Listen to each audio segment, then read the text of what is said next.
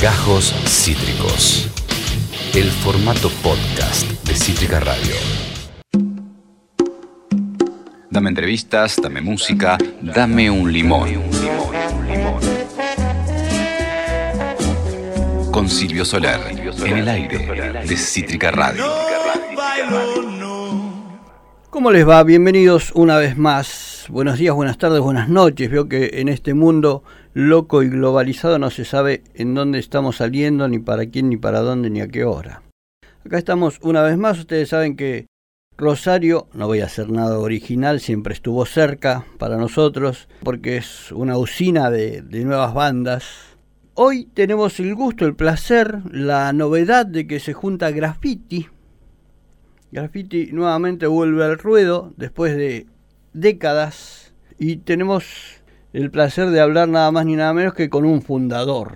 32 años hacen que no se junta esta formación. Ariel Pozo, ¿cómo te va? ¿Cómo estás? Muy bien. Saludos a toda la audiencia. Mira, en realidad la formación original de Graffiti, que sí, somos Eduardo Carví, Claudio Falsone y Sí. El Pozo, en realidad nos juntamos tres o cuatro veces cada dos o tres años para hacer un concierto en Rosario, cuando Eduardo, que vive en Londres, viene de vez en cuando para acá. Son, viste, como los planetas que se tienen que alinear, porque yo, yo también, viste, yo vivo en Buenos Aires también hace 30 años, y entonces el hecho de, de combinar, de que él venga, que yo justo esté en Argentina, porque yo viajo mucho por mi trabajo, entonces es no es muy fácil tocar, pero veníamos juntándonos cada tanto. Pero hace, como vos bien decís, 32 años que nos sacamos un disco nuevo. La novedad, aparte lo bueno de esto, es que van a sacar un disco largo como en aquellos tiempos, como este vinilo que tengo yo, el primero de Graffiti, en vinilo y varios temas. No es que como ahora viste que van sacando de a uno y en video o en las plataformas. Sí, en realidad vamos estamos haciendo eh, todas la- las cosas que se puedan hacer. Obvio, sí, se agregan otras cosas, pero Claro, el hecho, el hecho de que de tener, viste, todo este, este background de gente que nos sigue desde los 80. Entonces imagínate, tenemos que atacar a las nuevas generaciones y también tenemos que llegar a los geriátricos. Entonces, yo estoy a un paso del geriátrico. te digo. Yo tengo un vinilo de ustedes, así que imagínate. tremendo, tremendo. No, entonces lo que vamos a hacer, o sea, el disco está saliendo ahora este viernes 18, está saliendo en todas las redes, plataformas. Ya salieron algunos singles, algunos temas sueltos como para ir adelantando. Y aparte vamos a sacar una edición en vinilo, pero no de los 13 temas que componen el disco porque no entran. Claro, Vos tenés un disco en tus manos, no sé, vos tenés el primero, me dijiste. sí.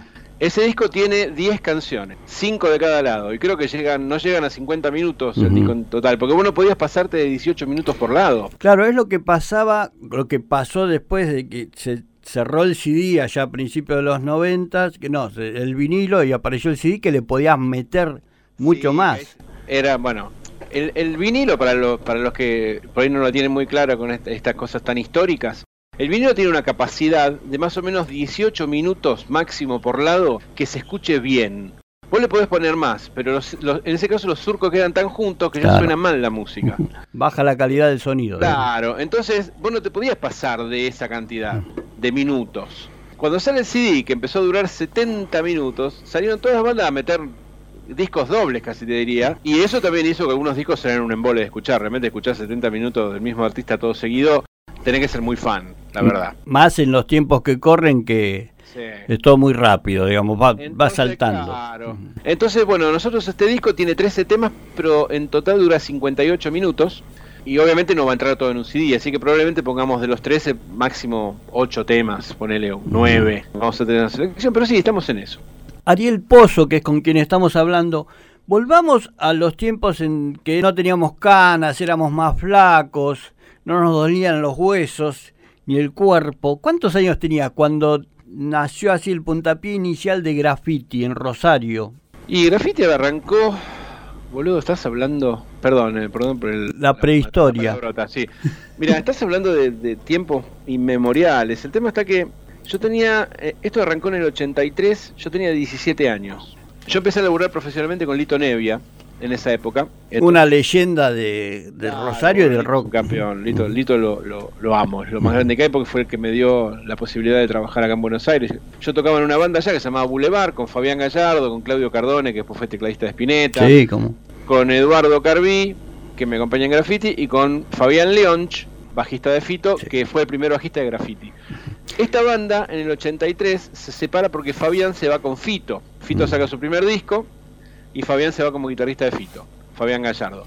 Entonces, nos quedamos, eh, Carvi, eh, Leonch y yo mirándonos en la cara en la sala de ensayo y de qué hacemos. Y hagamos un trío. Como en esa época estaba de moda Police, estamos todos fascinados con Claro. Police. Esto pensá que es previo a, a Soda Stereo y todas esas cosas aparecieron después. O sea, en realidad era más o menos simultáneo Sí. al crecimiento de ese, pero en Rosario. Que No Soda Stereo sale del, del mismo germen, digamos, es Claro, esa no había internet, no había nada, o sea que básicamente nosotros no estábamos ni enterados que estaba pasando eso acá en Buenos Aires y nosotros hicimos nuestro palo por allá. ¿Qué pasa? Eduardo viaja a Nueva York a laburar seis meses y cuando vuelve viene con una info tremenda, no solamente a nivel música, sino a nivel look. Eduardo Carví.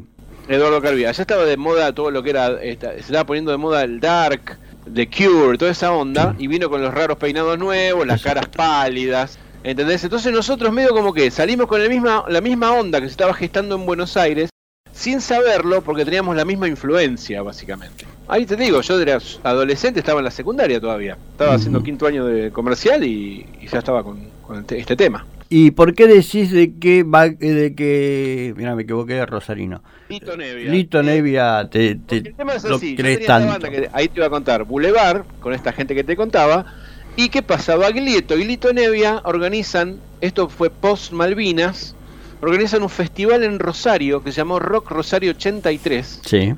que tocaron un montón de bandas y bueno, y el cierre era Baglietto y Lito Nevia, y yo toqué ahí con Boulevard, con esta banda que yo te digo. ¿Qué pasa? Lito me ve tocar ahí.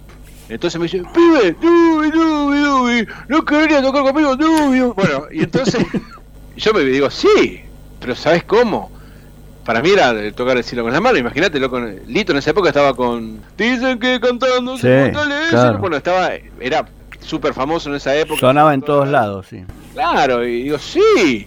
Y entonces yo eh, hacía la secundaria durante el día, durante la semana, y el viernes a la tarde me tomaba un colectivo a Buenos Aires y tocaba con, Fi- y con Fito, mira, también toqué con Fito, pero bueno, Mm. con Lito. Sábado y domingo, que hicimos un ciclo en boliche que se llama Jams, Claro. Jams ahí en Palermo. Sí, que inclusive ahí se grabaron discos, sí. Claro, seis meses todos los sábados, durante seis meses, todos los sábados ah, lleno. Eran otras épocas. Y bueno, y así fue que empecé a tocar acá. Cuando se termina lo de, lo de Lito, yo después toqué con Silvina Garré bueno, y, y otra, otra gente. Vuelvo a Rosario porque tenía que terminar mi carrera de ingeniería. Mi viejo me puso una pistola en la cabeza. Muy responsable lo tuyo, muy bien eso de... No la terminé de todas maneras, pero Bueno. bueno, volví a caretear que iba a terminar ingeniería. Vuelvo a Rosario y ahí es cuando arrancamos con graffiti. El primer disco. Y el Y- primer disco fue en el 86. Se grabó durante el 86. Sí. Terminamos de grabarlo, creo que en febrero del 87. Estuvimos como seis meses grabando ese disco en los estudios CBS acá en Paraguay y Rodríguez Peña, acá cerca de mi casa. Exhibición condicionada, que en aquel tiempo para grabar tenías que tener un contrato con una discográfica. No, ¿no? no sabes lo que fue conseguir ese contrato. Si yo te cuento eso, no sé si tengo tiempo, pero te lo cuento rápido. El tema es así. Vos en esa época tenías que ir con un cassette Claro. ir a una discográfica, a una oficina, que te atendía la secretaria, y le decía, hola señora, yo traigo un cassette. Sí, déjemelo acá. Y Te lo dejabas ahí. Entonces, ¿qué pasa? Como yo venía ya tocando con artistas importantes, resulta ser que uno de los productores de CBS Columbia era Horacio Martínez, el famoso Gordo Martínez, que también fue el descubridor de Soda que los llevó a CBS Columbia. Lo conocía porque era manager de Silvina Garré, que yo estaba tocando con ella. Entonces, lo llamo Horacio y le digo, Horacio, yo tengo una banda. Y dice, bueno, pibe, tráeme un cassette y lo escuchamos. Entonces, ¿qué pasa? Nosotros estamos en Buenos Aires, justo nos habíamos venido con graffiti, eh, año 85, era, hacía dos años que yo había dejado de tocar con Silvina, vuelvo a Rosario, ensayamos, armamos los temas y volvemos a Buenos Aires a un departamento vacío que alquilamos, donde no había ni mesa, ni silla, ni cama, nada Mm. Dormíamos en el piso, o sea, era una po- pobreza absoluta. Pero la idea era tratar de conseguir un contrato. A esa edad no te importa nada No tampoco. importa nada, no sé lo que era ese departamento. Un día te voy a contar historias. Pero bueno, whatever. El tema es que teníamos que grabar un demo y no teníamos un peso. Entonces, ¿qué hicimos? Espero que el dueño del estudio me perdone. Eh, aclaración, cuando hablan de un hab- están hablando de ese cassette que tienen que ir a llevar por si hay alguna que tiene que ir a llevar a la discográfica como muestra. Bueno, ¿qué pasa? Yo conocía al estudio de los bárbaros, Sí. que estaba en Muñecas y Tames, Sí. en la esquina, porque ahí había grabado el disco, el primer disco de Lago de los Santos. Sí, señor, hemos hablado, acá hemos pasado justamente el archivo de él hablando de ese estudio, de toda la historia y de otras cosas. Sí, Bárbaro. Yo, yo tocaba, porque yo vivía con Lalo en esa época, vivía en su departamento de Floresta, donde compuso la canción, el tema de Rosario. Bueno, Sí. yo vivía con Lalo, entonces Lalo me invita a grabar en ese disco, yo iba a grabar ahí, entonces ahí conozco a los dueños del estudio, conocí el estudio. Esto es en el año 83. En el 85, dos años después, cuando volvemos con Graffiti, yo llamo al estudio, hablo con el dueño del estudio, que, che, ¿te acordás de mí? Ah, sí, ¿qué haces? Digo, mira, tengo una banda, tengo que grabar un demo, ¿cuánto me sale? X guita. Mucha guita. bueno, bárbaro. Mm. Yo no tenía un peso partido al medio. ¿Qué hacemos? Vamos al estudio, grabamos un demo de tres temas durante una tarde y termina, terminamos de grabar y teníamos que al día siguiente mezclar el, el demo y pagar, Sí. Cosa que no teníamos dinero. Entonces terminamos de grabar y yo le digo al técnico, escúchame, ¿no me puedes hacer una premezclita así nomás para escuchar esta noche y mañana venimos y mezclamos? Sí, sí, dale. Entonces me, me hace una premezcla así nomás de los tres temas y me lo dan en un cassette.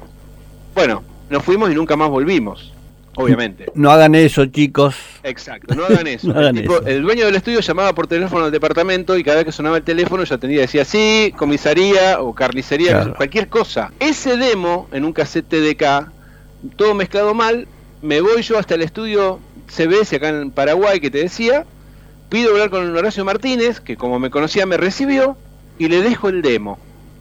Y yo me voy silbando ovejito a mi casa, al departamento, y los chicos que estaban conmigo, Eduardo y, y- y Claudio ya estaban en esa época, me dice, che, nosotros nos vamos a Rosario porque acá no pasa nada, nos estamos cagando de hambre. Digo, bueno, vaya, yo me quedo una semana más y veo qué pasa. Bueno, se van a Rosario y dos o tres días después me llama, llama Horacio, me dice, bueno, listo, los contratamos los de CBS, vengan a firmar. CBS, imagínate. Mm. CBS, boludo, ¿cómo? Es como que vos dejás una foto tuya en el Barcelona y te, te llamen, sí, venía a jugar. Sí, sí, sí. Y así, así arrancó. Fue tremendo. Tremendo. Y bueno, y ahí grabamos el primer disco en el estudio de CBS, que era el estudio donde había grabado todos los discos Sandro, Mm. un estudio antiquísimo. Y nuestro disco fue el último disco que se grabó en ese estudio porque terminamos de grabarlo y se cerró. Ah. Porque empezaron a aparecer estudios particulares, Moebio, Ion, todos esos estudios super modernos. Entonces las compañías decidieron cerrar sus propios estudios porque no tenía sentido mantenerlos. Claro. Eh, Como tercerizar, digamos, grabar en Claro, porque había que actualizar la tecnología y no es nada, preferible mandar a las bandas a grabar a otro lado y listo. Entonces nosotros grabamos en el estudio CBS y fue el último el último disco que se grabó en ese estudio. Ahí la pegan con recuerdo esa canción. Claro, ese, ese disco tenía esa canción, recuerdo esa canción, que fue la última canción que pusimos para el disco, de hecho no estaba planeada. Y viste que yo te contaba que el disco tiene que tener X cantidad de duración. Sí. Bueno, estábamos grabando y nos dábamos cuenta que nos quedaba desparejo. Nueve canciones, cuatro de un lado y cinco del otro, y no había manera de combinarlas. Entonces decimos, hagamos una canción más. Entonces nos sentamos una tarde con Eduardo y yo empecé a tirar una, una sucesión de acordes y él empezó a tararear una melodía y se nos ocurrió eso y la fuimos a grabar y como no la habíamos ensayado nunca, en la grabación armamos la batería ahí y el bajo lo toqué yo tocando un cinte con el dedo. No. Porque el bajista, y creo que Claudio no estaba, estaba en Rosario porque ya había grabado los bajos.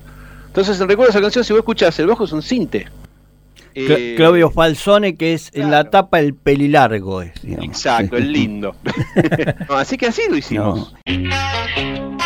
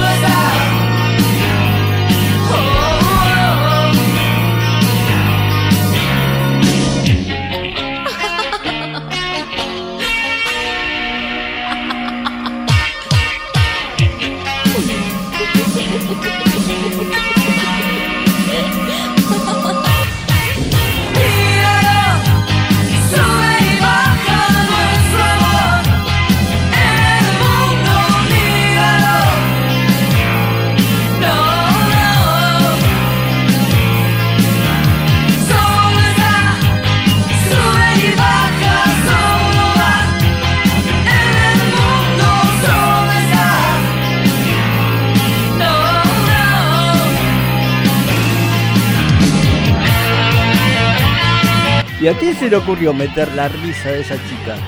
Vos pensás, eran los 80, Sí. plástico, neón, era todo así muy, muy, todo muy discoteca, todo, ¿viste? Y no sé si fue Claudio o Eduardo. A vos no te haces cargo. No, no, yo, yo soy bastante más serio en esas cuestiones. Todas las cuestiones así como más fiesteras no me corresponden. Eh, no quiero hablar más del tema. Está bien. No, no más declaraciones. Bueno, pero ahora en el nuevo disco también meten la voz de una chica en este caso. Sí, bueno, es, es la, es la mujer de Eduardo, que es la que habla en el tema siempre. Siempre, Y la sí. que canta los coros es mi mujer, Mariana. La que hace todas las voces de colchón de coro que está justo antes del solo final. Sí, sí, hay varios que parecen más de una, seguramente lo habrán.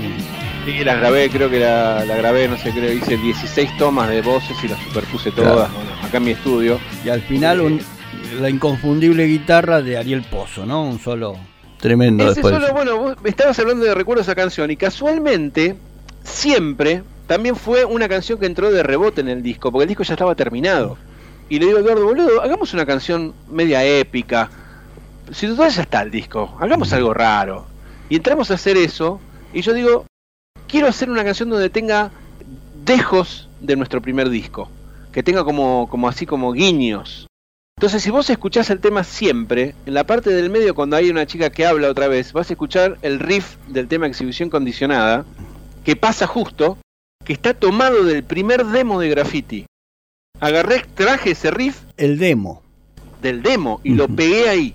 Y después el solo final, en realidad, es una especie de chapó, de saludo al solo final de Recuerdo esa canción.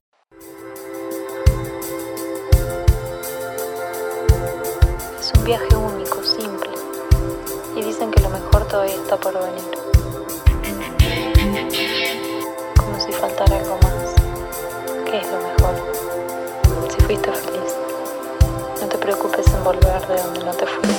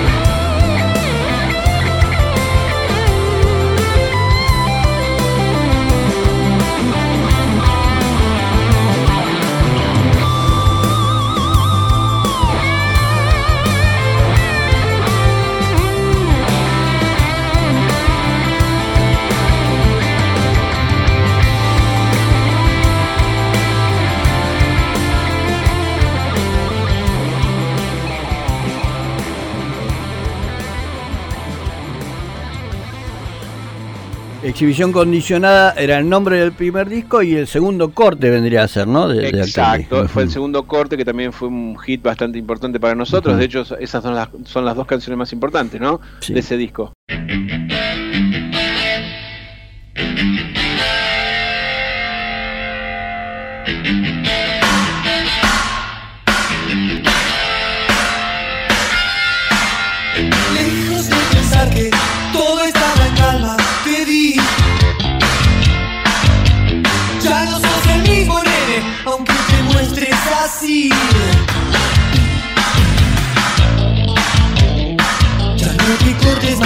Hay que cortarse por adentro. Sé que algunas cosas se quedaron solas aquí. Sé que muchas otras nene, no se alejaron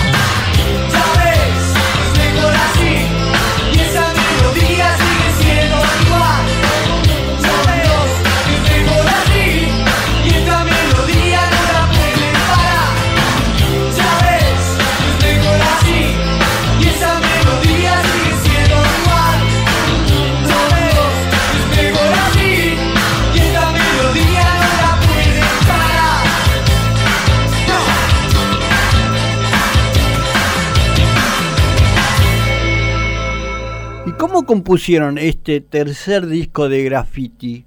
Porque cada uno está en diferentes lugares. Claro, Eduardo está en Londres, yo estoy acá en Buenos Aires. Eh, lamentablemente Claudio no pudo participar de la composición ni de la grabación porque él está en Rosario y no tiene un estudio y el tema de la pandemia hacía que estaba todo cerrado, no se podía, lamentablemente. Entonces este disco lo hicimos Eduardo y yo solos.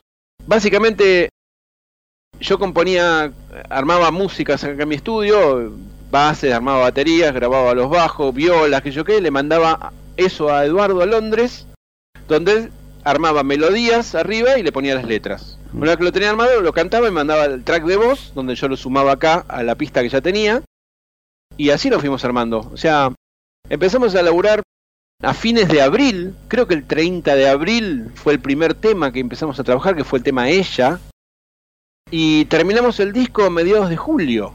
O sea, en dos meses y medio, tres meses, compusimos de cero los 13 temas y los grabamos de cero.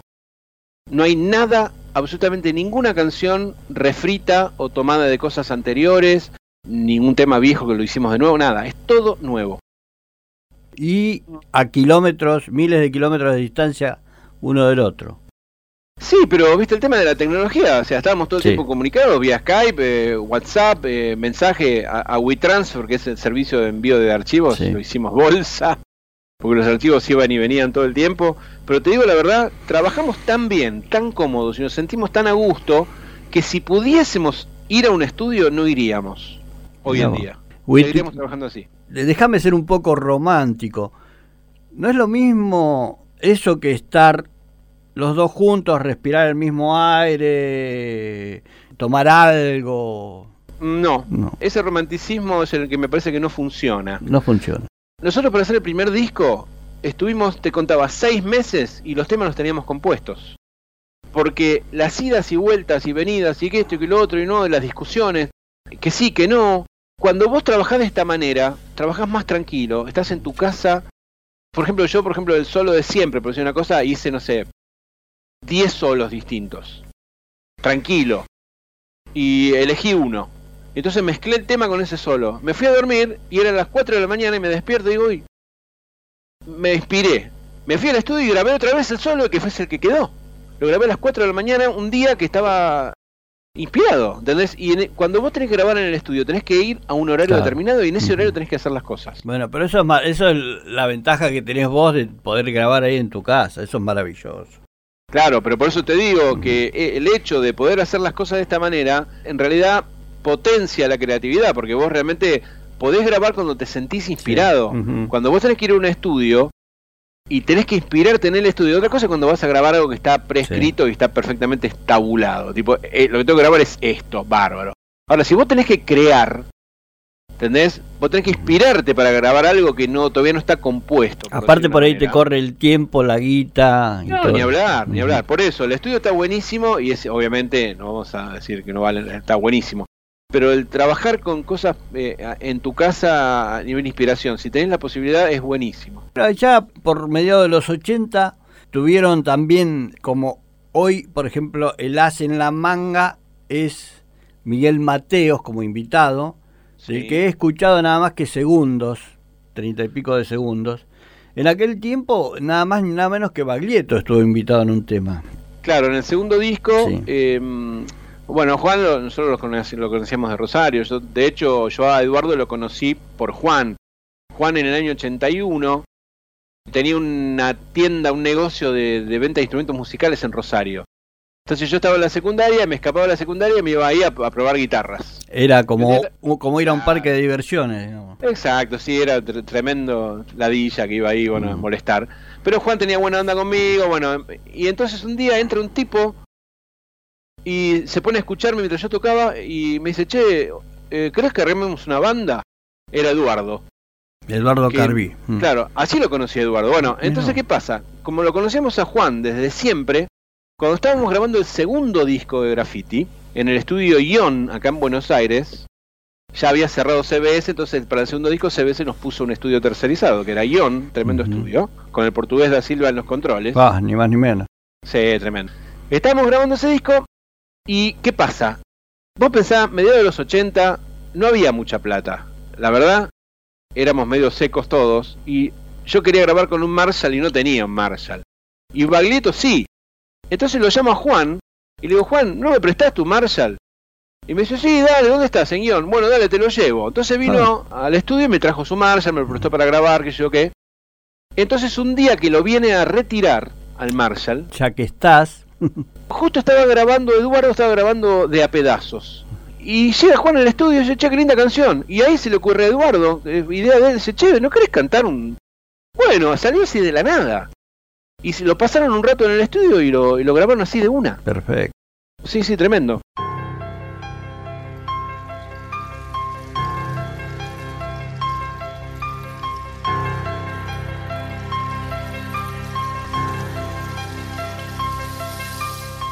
Si te vas al revés de las flechas que lo indican, si el cielo está en tus pies y tu cuerpo está allá arriba, hace mucho que no quiero darle a todo una respuesta.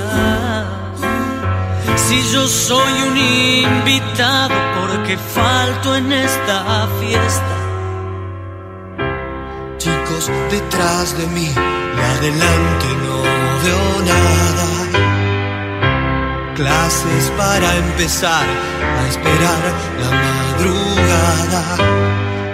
Hace mucho que me ataco y me defiendo como un loco. Quiero armarme de a pedazos para verme poco a poco. Cada vez más solo y cada vez más solo.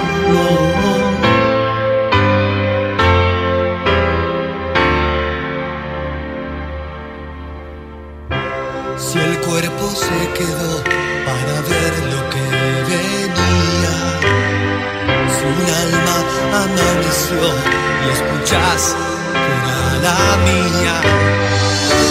Pastillas de mentol y en el aire una mirada, sonrisa de algodón, muñeca deshilachada. Hace mucho que no quiero Si yo soy un invitado porque falto en esta fiesta y cada vez más, oh,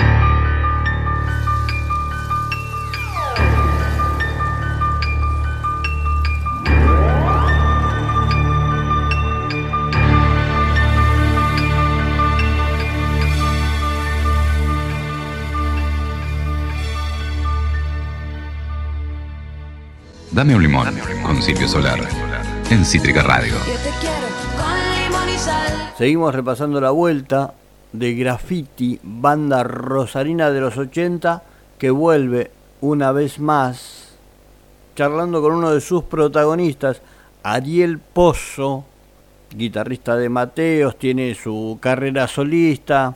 Y en el medio de la charla se me cruzaron las voces. Yo suelo escuchar, más allá de que tengo el primer vinilo de graffiti, siempre chusmeo todo el material que tiene que ver con el artista que voy a entrevistar.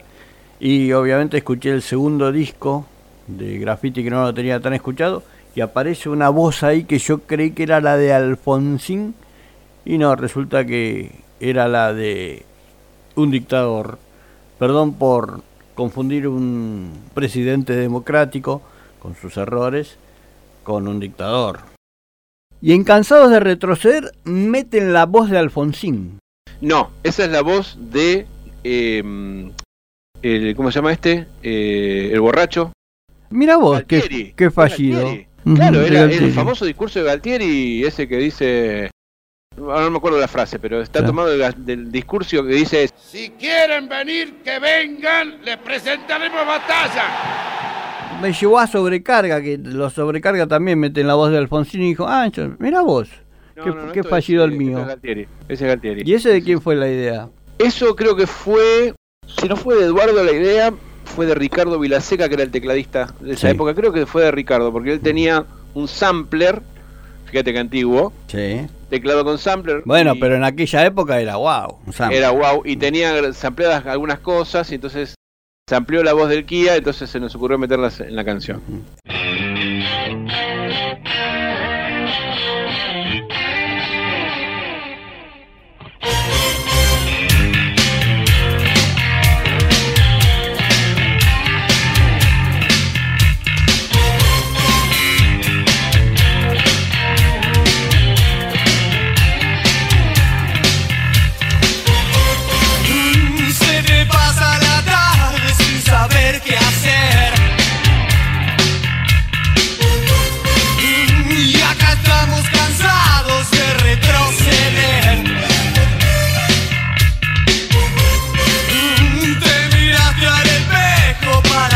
sincero.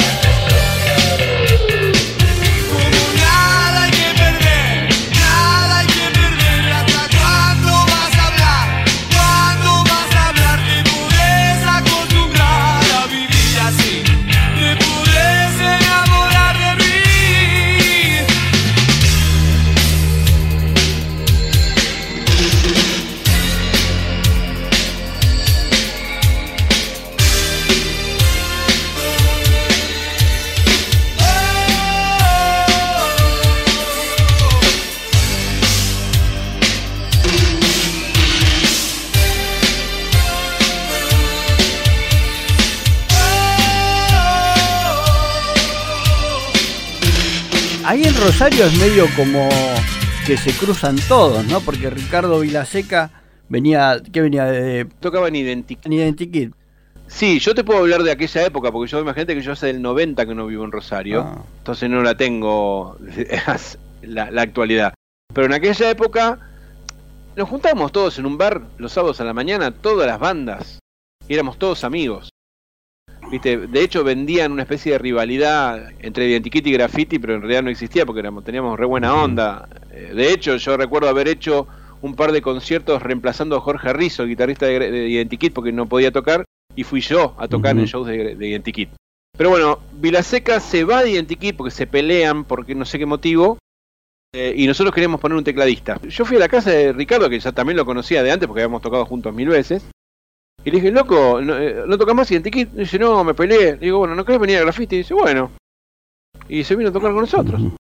Marcelo Sali era el de Pablo el Enterrador. Claro, Marcelo Sali, que sigue siendo de Pablo Enterrador, Ujú. eh, cuando Eduardo, eh, al principio de Graffiti, al principio de todo, cantábamos los dos más que nada, ¿no? Eduardo desde su batería, al estilo Willy Turri. Sí. Pero ¿qué pasa? Con el tiempo yo me di cuenta de dos cosas. La primera es que eh, a mí me gustaba cantar, pero no me gustaba conducir el show. Porque vos tenés que tener cierto carisma. Claro. No te gustaba ser el frontman, digamos. Exacto. Y me di cuenta que Eduardo tiene un carisma innato con la gente tremendo. Entonces dijimos, loco, ¿por qué no te vas adelante y te paras como cantante y ponemos un baterista atrás que toque la batería? Entonces ahí lo llamamos a Sally y Eduardo se va adelante. Y así es como siguió. Ahora, vos tocas la batería también ahí en... No, yo no toco la batería. Yo lo que lo que hice fue armar las baterías utilizando eh, drum loops, o sea, o patterns. Hay un baterista que se llama Marco Mineman, que es un animal absoluto, que vende un pack de baterías grabadas. De sonido, sí, grabados. Claro, entonces el tipo tiene, por ejemplo, 20 ritmos distintos a, a pases, eh, velocidades, o sea, montones de cosas grabadas espectacularmente que vos comprás ese pack y entonces tenés los derechos para usarlo. Es como que si vos lo contratases a él para que venga a grabar a tu estudio. Nada más que en vez de venir él, te manda las cosas pregrabadas. Entonces, bueno, yo compré ese pack, porque si no lo compras no tenés los derechos para usarlo, es una Obvio. cosa fundamental. No podés bajártelo gratis de internet porque te hace un agujero tremendo. No, aparte estamos hablando de 88, ¿qué año era eso? Ah, vos estás hablando del, del disco de 88, yo estoy hablando de ahora. Ah, está, está, está. No, no, no, no. No, en esa época no, en esa época la batería la grabó Eduardo. los Ah, dos Eduardo. Eduardo Carvi. Sí, sí, sí. Está, está, eh, está. Sally tocó en vivo nomás. Eh, Sally nunca grabó nada con nosotros. Eh, algunos demos, pero siempre fue Eduardo que grabó en estudio. Y ahora esta vez decidieron Y ahora esta comprar... vez hicimos como te estaba contando. Básicamente pusimos las baterías de Marco Mineman comprando este, este servicio de las baterías pregrabadas por él. Y yo fui armando todo acá en el estudio, que de hecho fue los temas se arman así, es como una especie de casa, ¿viste? Vos Sí. vas armando de abajo y vas construyendo. Entonces, primero yo compongo la canción, ponerle con una guitarra los acordes. Pongo un clic o es un metrónomo Sí. y grabo una guitarra de referencia. Después armo la batería. Una vez que armé la batería, grabo el bajo. Después grabo, rehago las guitarras, meto todos los tracks de guitarra, después meto teclados. Una vez que tenía eso, le mandaba eso a Eduardo. Eduardo allá empezaba a laburar una melodía arriba. Una vez que creaba una melodía que me, iba mostrando, íbamos y viniendo hasta que armaba una melodía definitiva, y ahí le ponía una letra. Entonces grababa la voz en su estudio y me mandaba el track de voz acá, donde yo sumaba su voz al track con todos los instrumentos. Y una vez que estaba todo armado, todo ese material multitrack se mandaba a México, al estudio de Gustavo Sacchetti, un estudio tremendo y, y Gustavo es un gran productor. Otro rosarino. allá- claro, donde él allá eh, mezclaba el material y después lo masterizaba. Y después lo mandaba de vuelta terminado. O sea, es un material que se hizo en tres países, digamos. Eh, Sí. Gustavo Sacchetti, que tiene que ver también con Rosario, con Gustavo Vilma Sacchetti Palma. y fue el tecladista y compositor de Vilma Palma, el que compuso eh, todos los hits de Vilma Palma. Sí. Y él en el año 99, estando de gira con Vilma Palma por Latinoamérica, llega a México y se enamora de México y se quedó allá a vivir y se fue de Vilma Palma, dejó la banda Sí. y se quedó allá a vivir y, y hizo una carrera tremenda. Ha producido a gente como no sé, Alejandro Sanz, qué sé yo, Tremendo. Paco de Lucía, y es un tipo muy grosso, tiene un estudio muy grande allá. Y bueno, como es un amigo, eh, fue el que participó en, en esta cuestión. Eduardo Carví, cuando te ve tocar a vos ahí en la casa de música de Baglietto y te dice, ¿por qué no armamos una banda? ¿Él de dónde venía? Del laburo. ¿Tenía algo, alguna banda, algún... Él sí había tocado un montón de bandas, había tocado. Yo no le tengo bien la carrera previa, ¿no? A Eduardo. Pero tocaba, había tocado con Fito, cuando Fito obviamente no era Fito. Sí. Tenían con Fabián Gallardo también. De hecho, por eso armamos una banda con Fabián, porque Fabián y Eduardo eran muy amigos. Con Fito también, eran todos muy amigos, eran todos del barrio, más o menos de la misma edad. Yo era de un barrio más lejano, hablando mal y pronto como para que me entiendas. Eduardo, Fito, Fabián Gallardo, eran todos como del centro de Rosario, eran todos medios langas, ¿viste? Todos chetos. Claro, y yo vivía en un barrio alejado, era como vivir, no sé, en Flores, ¿entendés? Sí. Y no los conocía. Ellos ya habían ido todo a, a colegios juntos, en colegios privados, se conocían del club. Yo venía de otro lado. Y entonces yo iba a la casa de música y ahí es donde me conoce y entonces entro en su círculo. Ah. Y los conozco a todos los demás y ahí es do- donde yo me meto ahí, gracias a que Eduardo medio como que me abrió la puerta. Claro, porque si no eras como el patito feo, digamos, el distinto. yo no, no existía, yo hubiese terminado tocando en mi, yo tenía mis banditas de barrio y hubiese terminado tocando ahí, ¿entendés? Gracias a eso es que armamos esta banda, gracias a eso tocamos en, el- en este festival del 83, ahí me conoció Nevia y ahí arrancó mi carrera. O sea que básicamente le debo mi carrera a Eduardo, espero que no lo escuche porque me va a pedir dinero. ¿Cómo nace esta idea de sacar el disco 3 de Graffiti? Estamos hablando con Ariel Pozo, que muchos lo conocerán por eh, ser guitarrista de Miguel Mateo. Cuando empezó esta película de zombies, ¿no? Que estamos viviendo ahora, esta pandemia, yo digo, bueno, estoy encerrado en mi casa, tengo un estudio, siempre me puse excusas, me voy a poner a laburar y me voy a hacer un disco. Entonces empecé a, a dijo, me voy a hacer un disco solista. Entonces grabé un tema, que de hecho lo edité, que se llama El tiempo no me espera, que lo puedes encontrar en todas las redes, Sí. que salió en abril, tema mío solista. Estaba grabando, termino de hacer ese tema y empiezo a componer más cosas. Y justo en ese momento se había puesto de moda, viste que empezaron a salir bandas grabando temas eh, uno cada uno en su casa, Sí. eh, el típico video con, con los, todos los videitos juntos, bueno. Y digo, ah, podemos hacer algo así con graffiti. Porque justo estábamos planeando un show, porque Eduardo iba a venir a Argentina, pero se suspendió por la pandemia. Graffiti cada vez que se junta en Rosario llena teatro. Sí, sí, sí, sí. Por suerte sí. Bueno, entonces digo, escúchame, hagamos el videito este de tres. Entonces hicimos una versión de un viejo tema que se llama Males de Personas Confundidas. Hicimos este videito que también está en las redes, está en todos lados, en abril. También. Yo había terminado mi tema, termino de grabar mi tema, lo edito por mi sello discográfico que, que me tiene, que yo te- tengo contrato, que es Verano Media. Hacemos esta canción con graffiti y entonces yo digo, en vez de hacer un disco solista, hablo con Eduardo, ¿por qué no hacemos algo, boludo? ¿No querés que hagamos algo juntos? Digo, porque a mí me gusta mucho cómo escribir, me gusta cómo cantar, la verdad que me gustaría, y yo no me, no- a mí es algo que a mí no me gusta mucho hacer, y no soy muy bueno escribiendo letras, entonces hagamos esa. Y Eduardo dice, sí, estaría bueno. Entonces empezamos a trabajar con una canción, que es la canción Ella, que está en el disco, y nos encantó el- lo que salió. Entonces originalmente íbamos a sacar el disco como Carví Pozo, ¿entendés? Y hablamos con Claudio, y Claudio dice, no, loco, eh, hagamos, hagamos eh, el disco de graffiti, que sea graffiti, si somos... Y le digo, le digo, pero vos podés grabar los bajos. Y dice, no, yo no puedo porque estoy encerrado, no tengo estudio acá. Le digo, bueno, dice, me dice, grabalo vos los bajos, me dice Ariel, pero yo, eh, yo voy a estar presente en el espíritu. Le digo, bueno, dale. Entonces así arrancó. Ya tenían una marca, digamos, registrada. Estaría bueno. es que, viste, tampoco, viste, cuando nos juntamos y componemos canciones con Eduardo, suena de cierta manera. Tiene cierta impronta, que es la impronta de graffiti, entonces no tenía mucho sentido no hacerlo, ¿no? Sí. Así que bueno, por eso lo hicimos y estamos muy felices, la verdad. ¿Cómo sigue? ¿Vas a poder comprar un vinilo? Sí, obviamente el tema del vinilo va a llevar un tiempo porque el tema este también tiene paradas a las fábricas, entonces vamos a ver cómo lo podemos armar, pero el disco sale primero digital Sí. y apenas podamos lo vamos a sacar físico.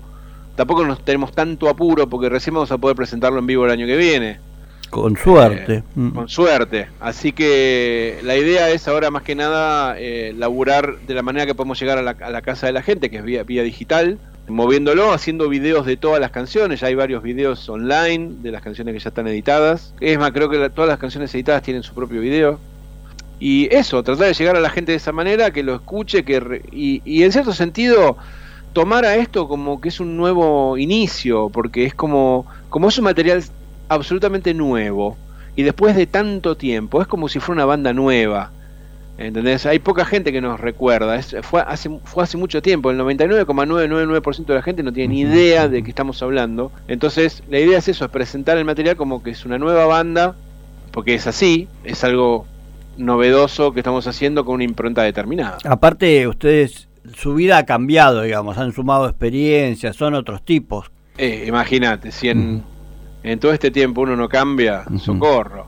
Algunas cosas siguen igual, para serte honesto. Y sí, la esencia es la misma, digamos. Algunas, pero- algunas sí, algunas manías. Yo tengo ciertos yates que ya Eduardo me conoce y Claudio también. Soy complicado, soy una persona complicada. Bueno, es como las parejas, es cuestión de convivir. Y bueno, pero esas cosas se mantienen a lo largo del tiempo. Pero en otras cosas estamos mejor, así que por suerte ha fluido. Esto va a ser editado en vinilo, no en CD. Yo no te diría que no. No te diría que no. Por eso te decía, todo depende de cómo salga la cuestión. Estamos hablando con, con la compañía discográfica para, para ver qué es lo que más conviene. Nosotros queremos sacar un vinilo. ¿Por qué? Porque el CD en realidad sí es algo medio perenne. Es algo medio obsoleto. Por eso pensé que no, viste que está todo Claro, medio porque, raro. viste, todos los autos tienen para poner pendrive o tienen Bluetooth. La gente escucha en, en los celulares, escucha, viste. Yo, por ejemplo, acá en mi casa no tengo reproductor de CD. Tengo una pila gigantesca de CDs y no tengo dónde escucharlos. La notebook que, con la que te estoy hablando no tiene para poner CDs, por ejemplo. Entonces, pero sí vinilo, porque el vinilo es toda una experiencia, el tema de la tapa grande, el tema de sentarte, poner el vinilo y sentarte a escucharlo, es distinto. Viste que siempre fue distinto. Y hay como una especie de, mm, de seguidores de esa experiencia. Entonces, el vinilo va a ser como una especie de ítem coleccionable, más hablando, digamos, mal y pronto, no una cosa masiva. Y creo que vamos a apuntar a eso más que nada. Lo invitaste a Mateos, con el que- del que sos guitarrista. ¿Seguís siendo guitarrista de Mateos? Sí, sí, sí, sí, sí. Mientras él quiera, seguiré. Claro. ya hace 25 años. Claro. Lo de Mateos, lo de Miguel es bastante particular. Eh, Miguel, él es una persona muy particular que, eh, que no, ha, no ha participado en muchos aspectos invitado por gente. Es medio como que él, es más, eh, hace la suya, ¿viste? Sí. No, no, no suele participar como invitado de nadie, lo han invitado todo el tiempo. Yo hace 25 años que lo conozco, o sea, lo invitan todo el tiempo, pero nunca acepta. Entonces, habíamos terminado el disco, habíamos terminado el último tema que era siempre, que te dije que entró como de taquito. Yo le mando el material a la discográfica, le mando el máster, ya terminado y masterizado. Le digo, acá está el disco, le mandamos la tapa, le mandamos todo, 12 canciones. Tomá, pasa una semana y yo estaba aburrido, digo, y se me ocurre una idea musical. Entonces me meto en el estudio y me pongo a grabar. Empiezo a grabar.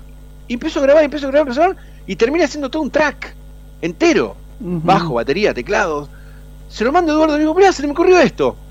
Y Eduardo se inspira y al- a las dos horas me manda una voz grabada, una melodía con letra, todo terminado. Le digo, boludo, metamos esto en el disco. Está buenísimo. Entonces lo llamo a la compañía y digo, ¿tenemos tiempo todavía a meter un tema más? Me dice, sí, sí, Y está todo medio parado ahora, ¿viste? Claro, me dice, sí, hay tiempo, hay tiempo. Entonces digo, pero hagamos algo distinto. Y le digo a Eduardo, ¿no querés que le pregunte a Miguel si tiene que cantar? Dice, dale, preguntale. ¿Y qué te parece? Sí. Bueno, ¿qué pasa? Miguel está haciendo su cuarentena en su casa en la costa. Él tiene una casa en la costa y bueno, lo agarró la cuarentena allá y se quedó allá. Ok, le mando un mensaje a Miguel, le digo, Miguel, mira, estamos haciendo esto. Te mando esta canción. ¿Te gustaría meter una voz acá? Y yo digo, este me manda a cagar. Bueno, a los 10 minutos me contestó, che, me- sí, estaría bueno, mira, la, la línea melódica no me, no me queda muy bien para mi voz, me dice. ¿Yo la puedo acomodar un poco? Le digo, sí, acomodarla para el lado que te guste, le digo, por supuesto.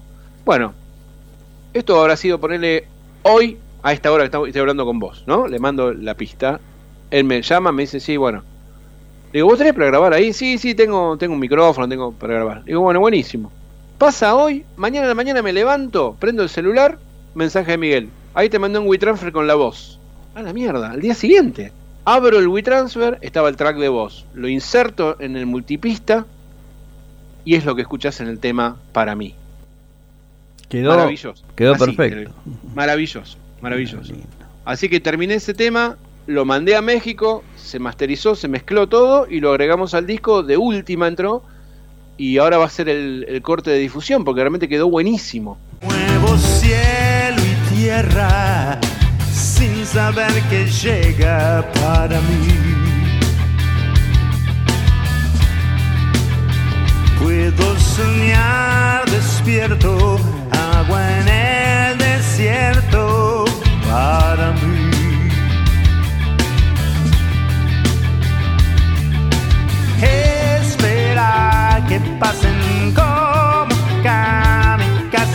un tema que, que tiene empieza con un riff de guitarra inspirado en King Crimson, una cosa bien delirante. Eso es una cosa interesante del disco. Tiene todos los temas tienen dejos de la música que nos inspiró a lo largo de nuestra vida. Hay cosas de UK, de Yes, de Rush, de Van Halen, de, de Patch Mode, de U2. ¿El de Rush King sos vos? Sí, yo soy fanático de Rush, Claro. pero mal. Yo soy fanático, me sé todos los discos, el orden de los temas, te puedo decir. Decime qué disco, yo te digo qué temas tienen, en qué orden están, así.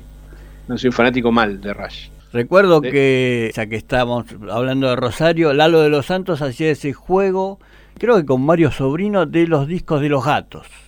Claro, porque él era recontrafana de, de los gatos. Claro, decían, a ver, haz tema 1, disco 2 y tac, y lo empezaban a bueno, tocar. pero al, al punto tal de que eh, Lalo sabía más de los gatos que el propio Lito. Yo me acuerdo que en esa época, yo era muy chico, pero me acuerdo que como yo tocaba con, eh, tocábamos con Silvina Garré y Lalo tocaba el bajo con Silvina. Claro. y yo tocaba la guitarra. Y entonces, eh, un día Lito nos invita a cenar a la casa. Porque Lito estaba produciendo un disco de Silvina. O está- ah, no, estábamos grabando la música de la película Quien quiera oír que oiga. Que aparecía Flavia Palmiero por primera vez, tenía 17 años. Entonces vamos a, a cenar a la casa de Lito. Estamos ahí. Y entonces Lalo le empieza a preguntar, bien porque era fana. Lito, cuando grabaste el tema tal en, en el disco Beat número uno, me dice, ¿qué tema, pibe? Este tema. Y se lo cantaba. Ah, no me acuerdo, porque este tema, bueno, la cuestión de que Lalo se sabía todo y Lito no se acordaba de muchas cosas. Y terminó la cena con Lito preguntándole a Lalo de cosas, Sí, de los sí, discos. sí. Era re loco eso.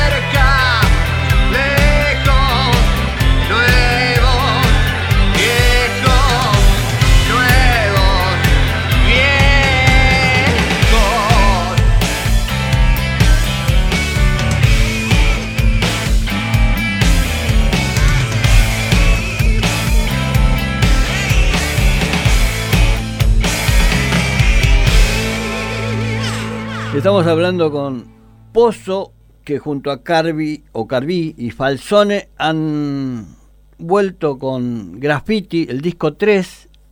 ¿El arte de tapa a quién corresponde? Todo lo que es el arte y la comunicación de graffiti siempre estuvo en manos de Eduardo, porque Eduardo es un tipo muy creativo en ese aspecto, viene de familia, el papá de Eduardo es arquitecto, eh, bueno, siempre tuvo, tuvo muy creativo a nivel diseño. ¿Y qué pasa? Evidentemente está en los genes porque el hijo de Eduardo, Lucas, es diseñador también muy grosso, allá en Londres, viven Sí. en Londres ellos hace 30 años, como te decía. Lucas trabaja allá para una empresa que tiene que ver con eso. Entonces cuando empezamos a, a pensar en el tema de- del nombre del disco, que se nos ocurre ponerle tres, digo, haga- simplifiquémosla y hagamos como Led Zeppelin, le digo. Claro. Pongámosle tres, es el tercer disco. Bueno, entonces Lucas aparece con la idea de hacer un 3, pero formado con las letras, con los nombres Con de los las nombres. canciones. Sí. ¿no? Que- Quedó muy bueno. Claro, entonces es, es una creación de Lucas Carví, realmente fantástico. Simple, sencillo, pero clarísimo. Y así tienen que ser las tapas. Sí, y- Y más y- en el tamaño, imagínate que Claro. digital, que es re chiquito, ¿no? No puedes hacer una cosa como era Close to the Edge, por ejemplo. Sí. Disco que tengo. Pero lo bueno es eh, verlo en tamaño vinilo, ¿no? Tapa de vinilo también. Eh, vinilo bueno. va a estar buenísimo. Está sí, va a estar buenísimo. Obviamente, eh, ahí se va a, a notar más bien bien el tema de que todo el 3 está armado con los, los títulos de las canciones. Sí, Eso está bueno. Bueno, vamos a ver cómo sigue el mundo. Vamos Sí, sí, nomás, sí. ojalá que esté el mundo todavía ahí afuera. Esperemos, qué sé yo. Bueno, Graffiti ya está armado, cualquier cosa. Vos de Buenos Aires te vas a Rosario, viene Eduardo Carví y a tocar. Y yo, Sí, el plan, el plan ahora con este disco, eh, eh, ya digamos, lamentablemente, o para bien, ya medio como que lo de Rosario pasó de ser, digamos, la plataforma de lanzamiento de graffiti, pero ya nuestro, estamos apuntando, obviamente, al planeta, porque estamos saliendo, apuntando a todo. Obvio. Entonces, la idea es eh, poder tocar en donde se pueda. Pero nada mejor que casa, cualquier digamos. lado.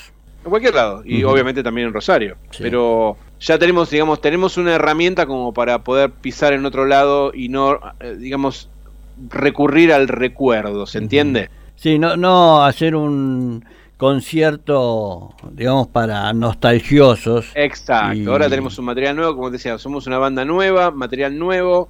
Hola gente, escuchen nueva música, básicamente es eso. ¿Y qué andas escuchando, Ariel Pozo, de música nueva? Mira, una de las cosas que, que me pasaron a lo largo de, de mi vida, y creo que debe haber pasado a vos también, es que llegó un punto donde escuchabas tanta música, porque había tanta música disponible para escuchar, que no escuchabas nada.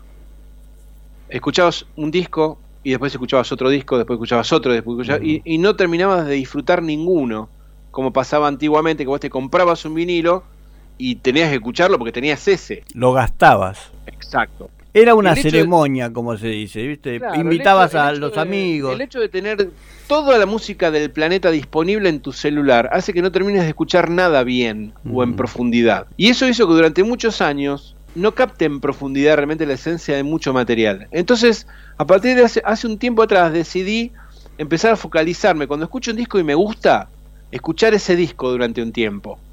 Y no abrir el juego a 300 cosas distintas. Lo que estoy escuchando desde hace unos meses, que, me fascina, es eh, Steven Wilson, especialmente el disco To The Bone, me parece increíble.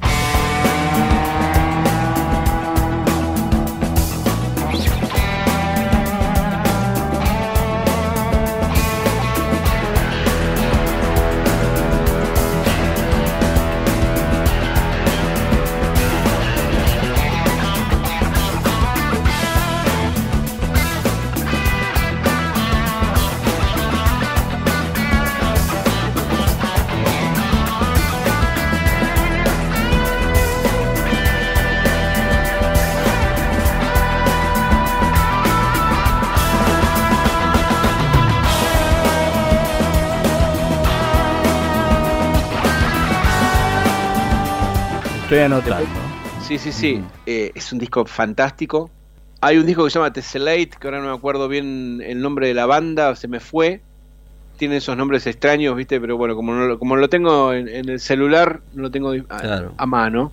Pero bueno, Básicamente estoy, no te quiero también hinchar las pelotas con muchas cosas, pero estoy a full con Steven Wilson, con todo eso. Y también lo que hice fue, obviamente, bajarme los remasters de los discos que más me gustaron a lo largo de mi vida y los tengo eh, escuchando los, los remastering, ¿no? Desde King Crimson a- hasta, no sé, hasta Yes y todas esas cosas. ¿Te gusta el rock eh, sinfónico? El rock progresivo me Progresivo. fascina, sí. Ujú. me gusta muchísimo. Creo que es lo que más me gusta. Escucho mucho, pero por ejemplo, yo soy guitarrista y vos decías, ah, te gusta mucho el blues. No tengo nada de blues para escuchar, porque yo no soy blusero ni ahí. Siempre fui más rockero, más, más, no metalero. Siempre fui, ya te digo, más progresivo. Y no tengo mucho de otros ti- tipos de música. Tampoco me gusta mucho el, el- me encanta escuchar funk y soul, todo, pero no tengo disco de funk, no tengo disco de soul, no tengo de- disco de blues. Soy bastante aburrido en ese sentido. Ariel Pozo, ¿extrañás Rosario o ya estás muy porteño, muy de Buenos Aires? ¿Qué te hago? ¿Te doy la respuesta políticamente correcta? No, no, no, La no. verdad. No, está, no nos está escuchando nadie. Contame como si estuviéramos solos. No, no, yo me fui de Rosario porque no la pasaba nada bien en Rosario. No me refiero a Rosario, no, no es la culpa de la ciudad, obviamente, ¿no? El tema está que mm, cuando yo me fui de Rosario me fui para no volver. Porque digo, no, eh, no, es, no es acá. No es acá. Y me fui, formé mi familia en Buenos Aires, me casé con una porteña, tengo mi hijo nacido en Buenos Aires. A pesar de que mis hermanos siguen viviendo en Rosario, mis papás fallecieron hace más de 10 años y desde ese momento voy a Rosario una vez por año cada dos años a ver a, ver a mis hermanos para alguna fiesta. Pero no suelo ir, no tengo más contacto ni link con Rosario eh, por una cuestión más que nada anímica. Porque cuando voy a Rosario me recuerda que no lo pasaba bien en Rosario.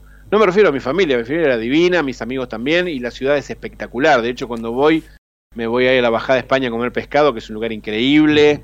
Tengo grandes amigos como Kiki Carbone, como Fabián Gallardo, amigos íntimos de toda la vida. Pero el llegar a Rosario a mí me genera un- una sensación de fracaso en mí.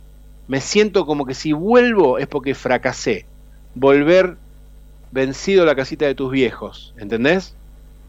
Es psicológico lo que te digo, no tiene nada que ver con la ciudad ni con nada. Es raro porque te fue bien Claro. a vos. No, no, por eso a mí me fue bárbaro. No te lo voy a negar. Te soy honesto. Me fue y me va muy bien. No me puedo quejar. Pero me fue y me va muy bien cuando me fui de Rosario. ¿Se entiende? Sí. Y, Y no- y no- no, es culpa de Rosario, es culpa No mía. te da, no, no es volver triunfador, sino es como que te recuerda que ahí no te fue bien. Exacto, exacto. Pero es una pelotudez mía y, y pobre, la ciudad no tiene la culpa, al contrario, ¿viste? Rosario es una ciudad alucinante y siempre voy a ser rosarino porque nací ahí, obviamente, ¿no? Y tampoco voy a renegar de eso.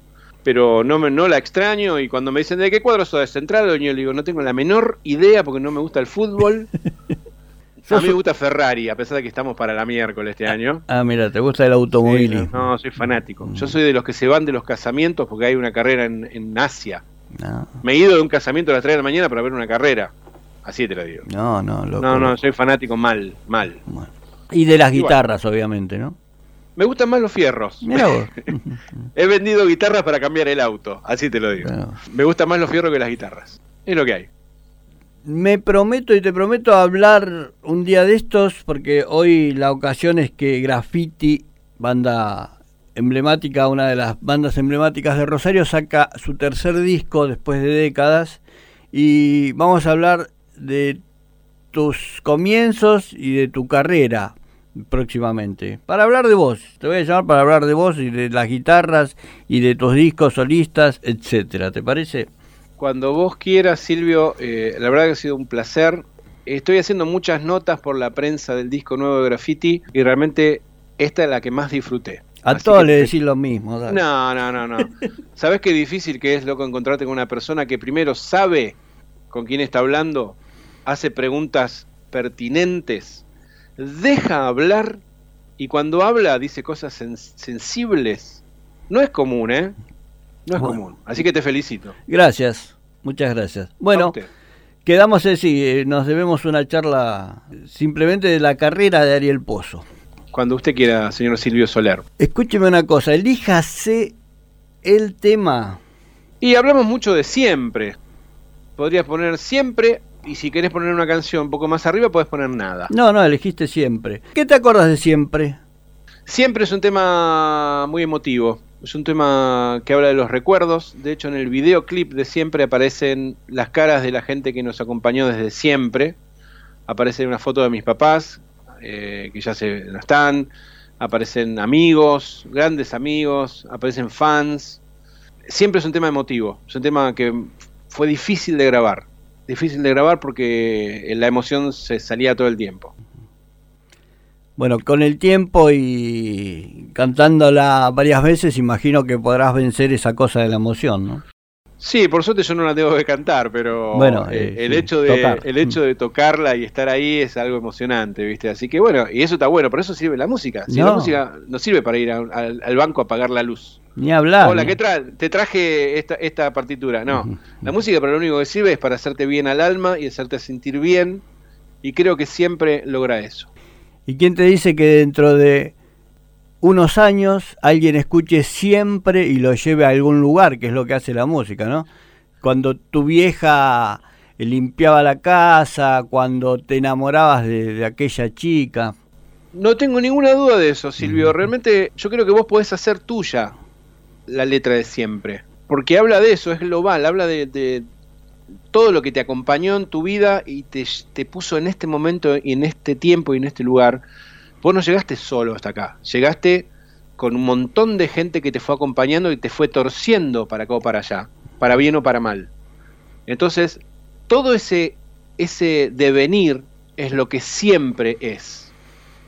Decime lugares, decime lugares donde pueden buscar material, información de Ariel Pozo. Y pon en Google Ariel Pozo con doble Z y te van a aparecer un montón de cosas. Porque estoy muy presente en las redes y casi molesto. ¿Te gusta la tecnología? Es que es mi, es mi métier. Yo tengo una, un, un sitio de internet que se llama Musiquiatra. Sí, muchos Em, consejos de... Claro, y bueno, eso tiene muchísimo, muchísimo power en lo que es el mercado de la música, básicamente. Yo vendría a ser una especie de Matías Antico del equipamiento musical. Entonces tengo mucha presencia en las redes debido a eso. Es mi trabajo, básicamente, aparte de la música, ¿no? Tengo eso en mi Instagram, Ariel Pozo, o en YouTube, o en Facebook, en todos lados me pueden encontrar. Ariel Pozo Seredich, que es mi nombre completo, pero vos pones Ariel Pozo y aparece. Ariel Pozo con doble Z. Exacto. Y me vas a encontrar por todos lados. Te vas a topar conmigo, te guste o no te guste. Está bien. Ariel Pozo, muchas gracias por tu tiempo. Silvio, ha sido un placer. Abrazo grande. A vos. Es un viaje, es único, simple. Y dicen que lo mejor todavía está por venir, como si faltara algo más. ¿Qué es lo mejor? Si fuiste feliz, no te preocupes en volver de donde no te fuiste.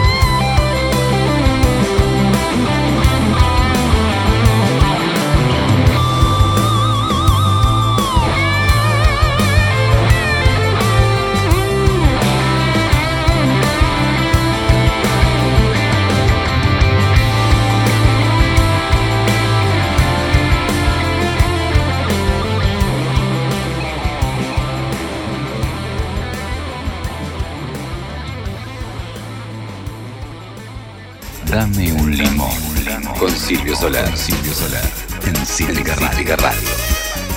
Esto fue Gajos Cítricos. Encontrá los contenidos de Cítrica Radio en formato podcast en Spotify, YouTube o en nuestra página web.